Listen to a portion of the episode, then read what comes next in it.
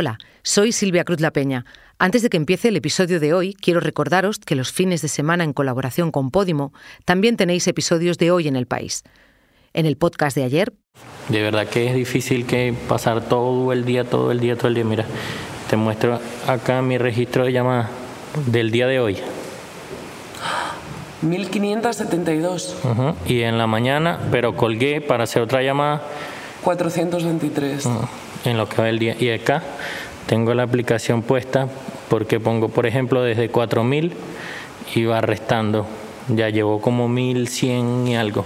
Es una aplicación en la que metes el número de llamadas que, Claro. que haga automáticamente, ¿no? Entonces está todo el rato llamando. Todo, claro. Repetidos. Y lo único que sale es línea ocupada, línea ocupada, línea ocupada. Ahora sí, os dejo con el episodio de hoy. Mientras el ejército israelí sigue bombardeando Gaza, el acoso contra los palestinos en Cisjordania también va a más. Se han registrado asesinatos, detenciones, quema de cultivos, bloqueo de las carreteras, asedio a ciudades enteras. Los que atacan son casi medio millón de colonos israelíes que ocupan ilegalmente territorio palestino. El ejército israelí no solo no los frena, sino que los ayuda. En algunos pueblos los palestinos se han rendido y empiezan a marcharse, a dejar atrás sus casas destrozadas. Soy Ana Fuentes. Hoy en el país, la ciudad fantasma de Jaguara, empieza el nuevo éxodo palestino.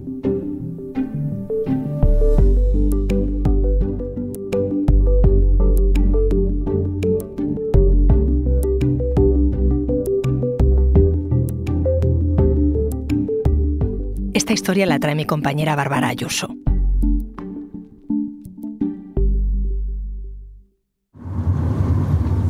Cruzando las carreteras de Cisjordania hay una imagen que se repite constantemente. Ciudades, pueblos, atravesados por una carretera principal que se ven completamente arrasados, abandonados.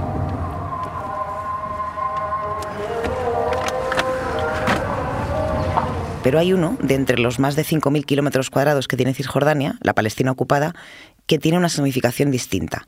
Jawara. Está al sur de Nablus. Tiene 6.000 habitantes aunque quizás es más correcto precisar que tenía. Jawara siempre ha sido un punto caliente. Allí son frecuentes los enfrentamientos entre los palestinos y los colonos de asentamientos ilegales que les rodean. Y mucho antes del 7 de octubre, Jawara volvió a ser campo de batalla. En febrero, después del asesinato de dos ultraortodoxos cerca de allí, 400 colonos entraron en plena noche en el pueblo. Quemaron casas, negocios, tierras, mataron a un palestino e hirieron a más de 100 personas estuvo a punto de producirse un pogromo, una limpieza étnica. El ministro de Finanzas israelí llamó a que la ciudad fuera aniquilada. Eso fue en febrero, y desde entonces el acoso a la población ha continuado, particularmente desde el ataque de Hamas. Hoy Jawara luce como una ciudad fantasma, apocalíptica. La carretera principal que divide el pueblo tiene todas, absolutamente todas las tiendas cerradas, abandonadas comida podrida en lo que solía ser un supermercado, bolsas de pan colgadas de las cancelas cerradas, contenedores tumbados en el suelo, restos de incendios. Entre las ruinas de los edificios, a plena vista, hay decenas de soldados israelíes apostados en las esquinas, sobre motos abandonadas o en lo que antes eran despachos de pan. Apuntan con los rifles a todo el que pasa, pero no están a los dos lados de la carretera, solo en el izquierdo. Han partido la ciudad en dos. Nadie puede cruzar la carretera, tampoco nosotros. Desde el lado derecho se oye un lejano rumor de gente, a lo lejos. Nos adentramos en el pueblo y descubrimos que en segunda línea de la carretera principal aún queda gente. السلام عليكم من فضلك وين البلدية دوز دغري عيدك يمين سلم ايديك un señor se asoma por la ventana y nos advierte que tengamos cuidado con los soldados israelíes apostados al otro lado de la carretera, que no crucemos. A pocas calles de allí se escucha el ruido de una obra y nos dirigimos hacia allí. Una cuadrilla de unos cinco hombres trabaja en la construcción de un edificio. Truth, your news. Yes Yeah, you told the truth. I, I, I that's swear what it. we're trying Yeah. to do Es Salim, un hombre que trabaja en la construcción y que es de los pocos indicios de actividad del pueblo. Me cuenta que él y otros cuatro hombres que están acabando el edificio son de los pocos que pueden hacerlo. Salim vive como a 600 metros de aquí. Me señala dónde está su casa, que se ve perfectamente. Tiene la puerta azul. pero no puede llegar a ella, porque está al otro lado de la carretera. One hour, two hour. Yeah, yeah, he's close. Salim tarda de una a dos horas en volver a su casa, un trayecto que llevaría un minuto. Pero tiene que dar un rodeo, volver a Nablus y acceder al otro lado del pueblo, tomado por el ejército, por una carretera secundaria. Y así todos los días.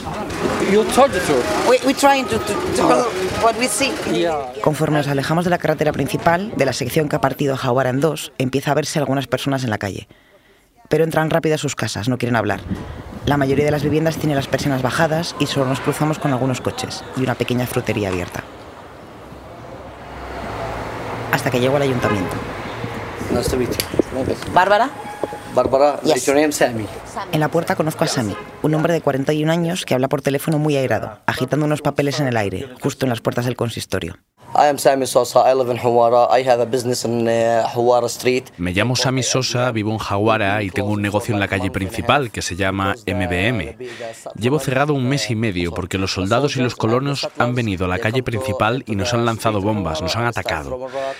Vinieron los soldados y nos dijeron, cerrad la tienda, nadie puede abrir sus negocios más. Y dos días después, la guerra comenzó. No one can open now. And after two days, the, the war start. El negocio de Sami era una tienda de alimentación y ha perdido no solo su medio de vida, sino todo el material, porque era perecedero. Él está desesperado. Tiene suerte porque vive de este lado de la carretera y le pregunto qué ocurre si intenta cruzar al otro lado. They will kill you. You know what I'm saying? They Pasa que te matan, ¿entiendes lo que te digo? No te dejan hablar ni defenderte y si lo intentas te disparan. Así que esto no es solo sobre el negocio, es sobre los seres humanos. No puedes moverte de aquí, no puedes cruzar la calle principal sin ser atacado por soldados o por colonos. From soldiers and from settlers. I'm lost it. I just came now to, to, to this building to tell him, guys, I want to close the store. I don't want to open it again. Hablo un rato con él y me cuenta que eso ha forzado por primera vez a mucha gente a irse de Jaguara, irse a donde sea. And your family wants to, to stay here Oh in yeah, Hawara? hell yeah. But Um, we're not leaving from Hawar. We're not leaving from Hawar. Not just Hawar. We're not leaving from from, from uh, Palestine. No dejaremos nuestra tierra. Soy de Palestina y esta es mi casa, dice. thank you. Thank you. Appreciate it. Entro en el ayuntamiento, que luce a medio gas, con casi todas las estancias cerradas y pocos funcionarios deambulando cerca del despacho del alcalde. Él es un hombre abatido, derrotado también.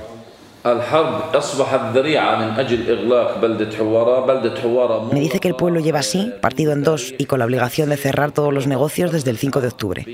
Y no solo los negocios. Las clínicas médicas del pueblo que están al otro lado son inaccesibles, como los colegios. Si no está cerrado, es sencillamente imposible llegar hasta allí.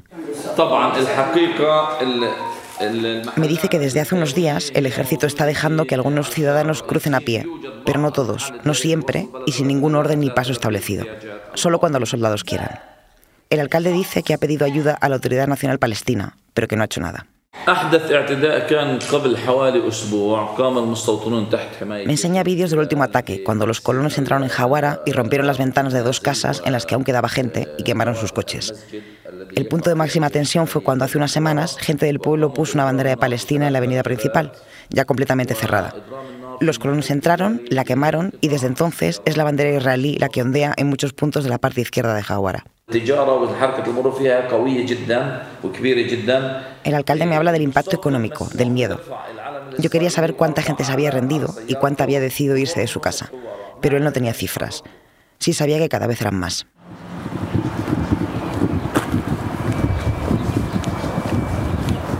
La siguiente persona que me encontré en este pueblo desierto, de hecho, estaba ya ultimando su vida. Se llama Basam Odai, un hombre de 60 años, atlético, fuerte, pero que caminaba renqueante. Basam se señala el brazo y la pierna y se levanta la camisa. Un inmenso moratón le cubre el brazo me cuenta lo que ha pasado. El otro día había un día de tratamiento médico gratuito de ayuda. Yo vivo de este lado, así que crucé al otro con el coche, pero no por la carretera, por el olivar, dando un rodeo. Los soldados me detuvieron, me sacaron del coche, me quitaron las llaves y me taparon los ojos, me maniataron. Y me estuvieron pegando con los rifles, los M16, durante no sé cuánto tiempo. Me tuvieron así tres horas. Si no hubiera sido por la presión de las autoridades del pueblo y por la prensa, nunca me habrían soltado. Insiste en que él trata de evitar a los soldados y a los colonos todo el tiempo, pero que ahora vivir se ha vuelto imposible. A pesar de la paliza, Basan no se sentía personalmente atacado. Dice que todos en Jaguar estaban sufriendo un castigo colectivo. Le pregunté que si por parte de los colonos o del ejército israelí y me dijo que eso era algo ya completamente indistinguible.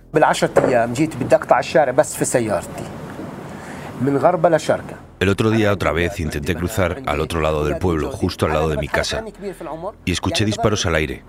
Me detuve, era un soldado. Me quitó las llaves del coche otra vez. Están ya por todo el pueblo, da igual dónde.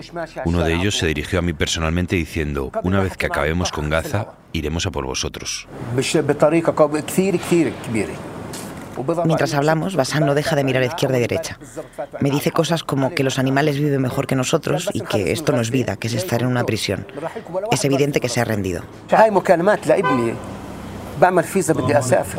Yo me voy a ir, ya está.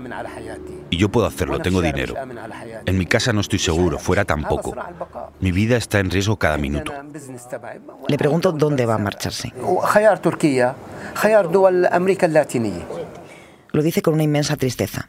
Basel no está contento de marcharse, de estar preparando ya los papeles. Porque para los palestinos la resistencia a la ocupación lleva 50 años siendo una seña de identidad.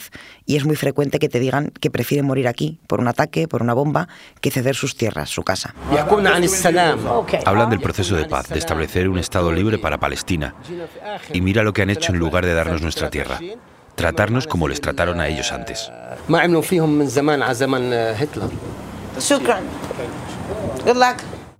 Un momento, enseguida volvemos.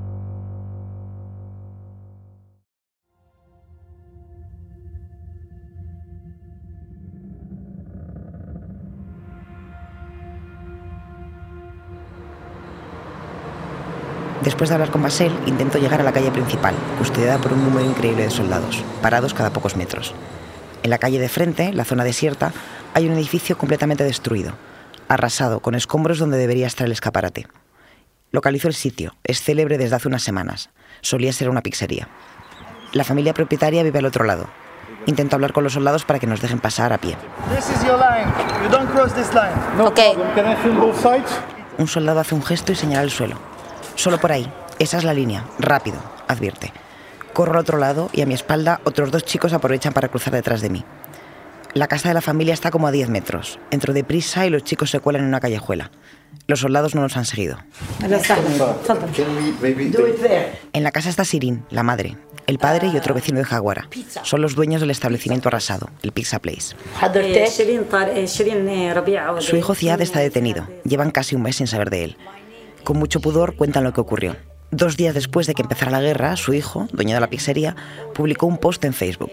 Cogió una de las imágenes de las rehenes secuestradas por Hamas, una mujer mayor que hacía el símbolo de la victoria, y le añadió una imagen de una pizza. Utilizó la imagen para promocionar su pizzería, mofándose de la rehén.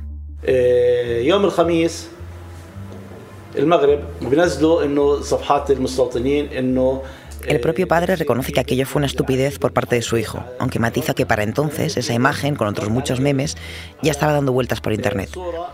A las pocas horas, durante la noche, un gran grupo de colonos acudió a la pizzería con bidones de gasolina y empezaron a rociarlo. Poco después apareció el ejército israelí, con un bulldozer. Destruyeron no solo la pizzería, sino también un supermercado aledaño. Les avisaron de que volverían a detener a su hijo. Los padres intentaron que la Autoridad Nacional Palestina mediara con las fuerzas israelíes, pero dicen que no recibieron respuesta. Acompañaron a su hijo a que se entregara ante Israel en un checkpoint cercano y presenciaron cómo le apalizaron delante de ellos. Después lo subieron a un coche y desde entonces no saben nada de él. Zaid es uno de los 2.280 palestinos de Cisjordania que han sido detenidos desde que la guerra empezó, acusados de apoyo al terrorismo. 2.070 de ellos continúan bajo detención administrativa, sin saber de qué cargo se les acusa o una fecha de juicio.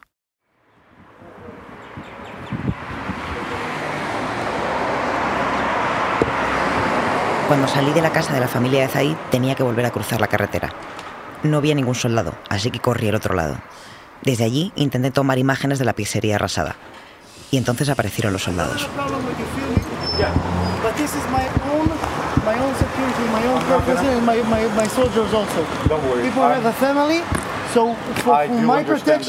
I don't want to see my face or one of my soldiers in the, in the TV. You won't see. That's it. Don't bother us.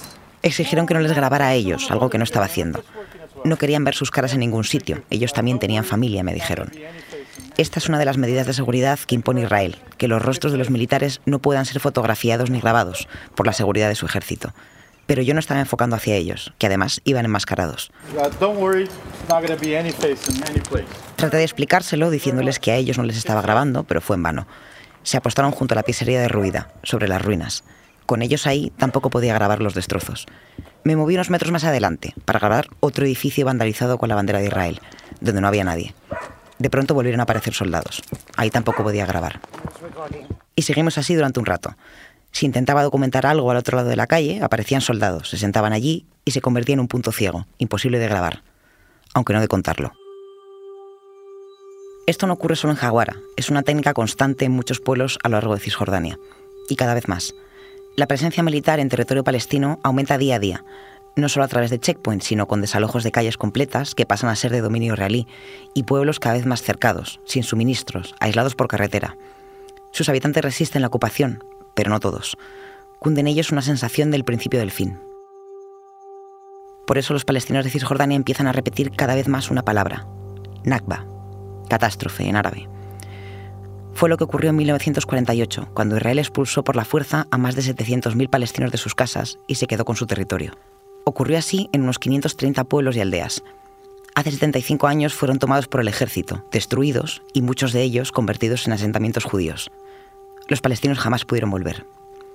Y como me dijo Sami, en todos esos pueblos la Nakba empezó de la misma manera, con el ejército israelí tomando la calle principal, como en Hawara.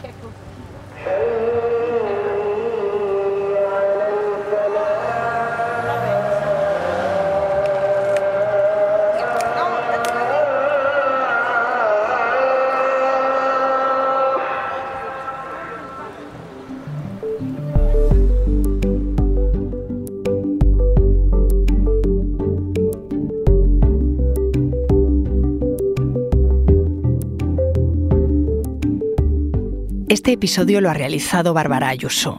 Las grabaciones en terreno son suyas. El diseño de sonido es de Camilo Iriarte. La edición es de Ana Rivera y la dirección de Silvia Cruz La Peña. Yo soy Ana Fuentes y esto ha sido Hoy en el País. Mañana volvemos con más historias. Gracias por escuchar.